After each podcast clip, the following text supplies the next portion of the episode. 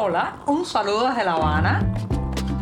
Les habla Joanny Sánchez, cubana, periodista, ciudadana, y les traigo este cafecito informativo recién colado y sin azúcar para despertar.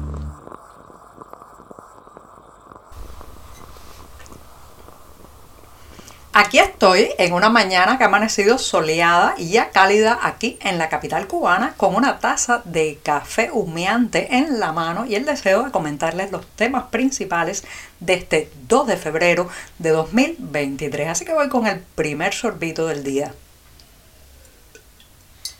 Después de este buchito sin una gota de azúcar, les comento que el pequeño pueblo, o sea, el interior de la provincia cubana, ha sido uno de los más golpeados por la crisis, por la profunda crisis económica que llevamos décadas y décadas arrastrando en esta isla. Un lugar como Alquizar en la provincia de Artemisa podría ser el reflejo.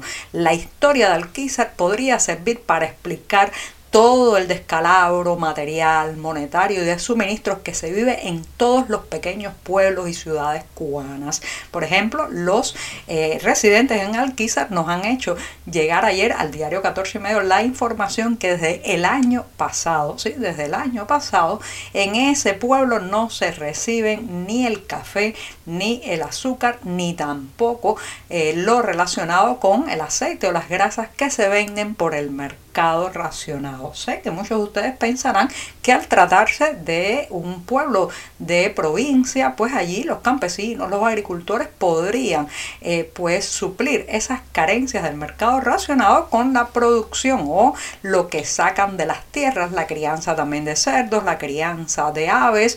Eh, pero señoras y señores, el problema es que el campo cubano ha sido destrozado por todos sus lados y muchos de estos campesinos ya ni siquiera pueden tener cultivos o crías de animales porque, por ejemplo, para la crianza de animales no tienen alimento para darle, para mantener los cerdos vivos. Entonces dependen cada vez más de lo que llega por el mercado racionado, de lo que venden en las tiendas estatales en divisas y no de lo que produce la tierra. De manera que estos son pueblos fantasmas prácticamente porque cuando no llega un producto al mercado racionado, esas personas no tienen otra manera de obtenerlo que no sea comprando divisas para ir a los mercados estatales o sumergiéndose en el mercado informal y pagando los altísimos precios que allí exhiben los productos. Pero esto, señoras y señores, es muy doloroso en pueblos como Alquizar, que fue un vergel agrícola. Yo conozco bien Alquizar, estuve justamente en ese municipio cuando eh, pues cursé el preuniversitario. El preuniversitario en ese entonces se hacía en el campo, la formación del hombre nuevo que ni siquiera llegó a ser un hombre bueno, pues incluía que uno estudiara y trabajara en la agricultura y ese tiempo lo pasé justamente en Alquizar. Alquizar siempre fue un pueblo de agricultores, de productores, un pueblo donde las frutas, eh, también los vegetales y las verduras eran algo muy común sobre la mesa de sus residentes. Y sin embargo, ¿en qué ha quedado Alquizar ahora?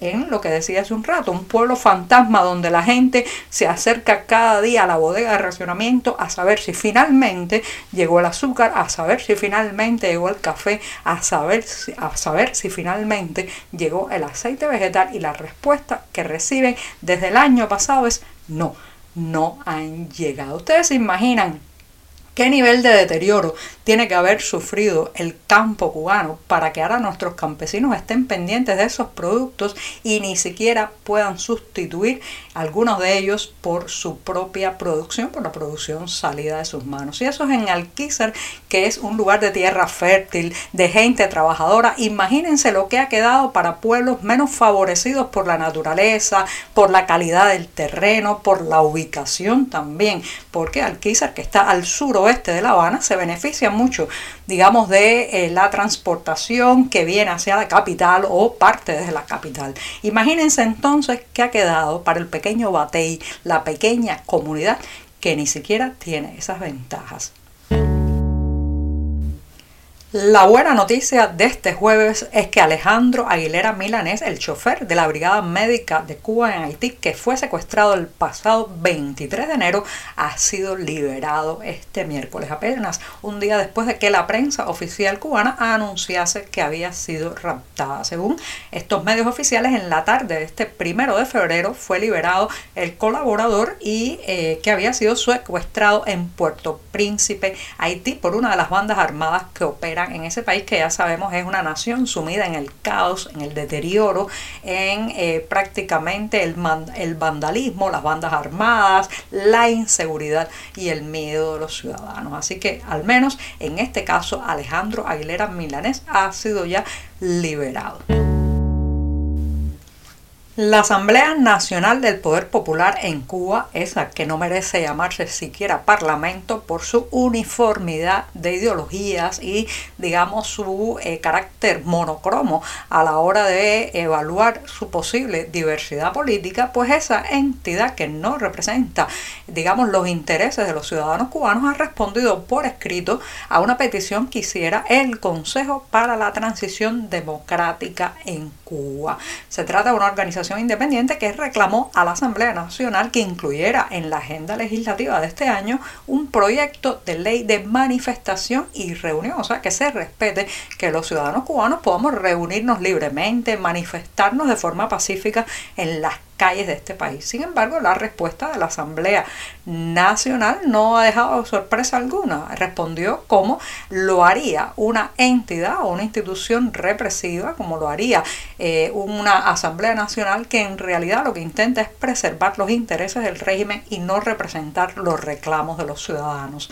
Ha dicho por escrito en una carta firmada por Carmen Aguilar Martínez, directora de atención a la población de la Asamblea Nacional, ha dicho que aunque en un primer momento se previó incluir en el cronograma legislativo la elaboración de una ley para desarrollar esos importantes derechos, la propia dinámica en la actividad legislativa no ha hecho posible su materialización, o sea, eh, excusas, excusas y excusas para no permitir que los cubanos ejerzamos el derecho a la libre reunión y a la libre manifestación. El Consejo para la Transición va a dar un paso más y espera recaudar al menos 10.000 firmas de ciudadanos para seguir con estas presiones a la Asamblea Nacional. Vamos a ver en qué termina esto.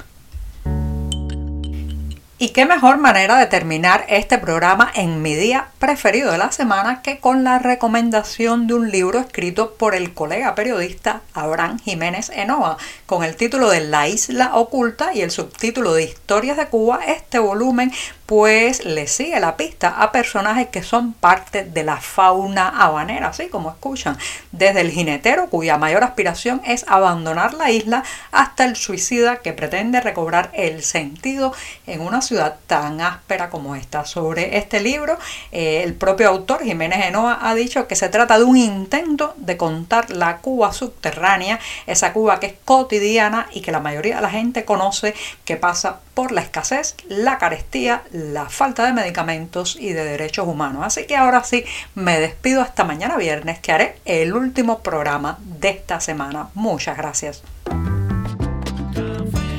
Por hoy es todo. Te espero mañana a la misma hora. Síguenos en 14medio.com. También estamos en Facebook, Twitter, Instagram y en tu WhatsApp. No olvides, claro está, compartir nuestro cafecito informativo con tus amigos.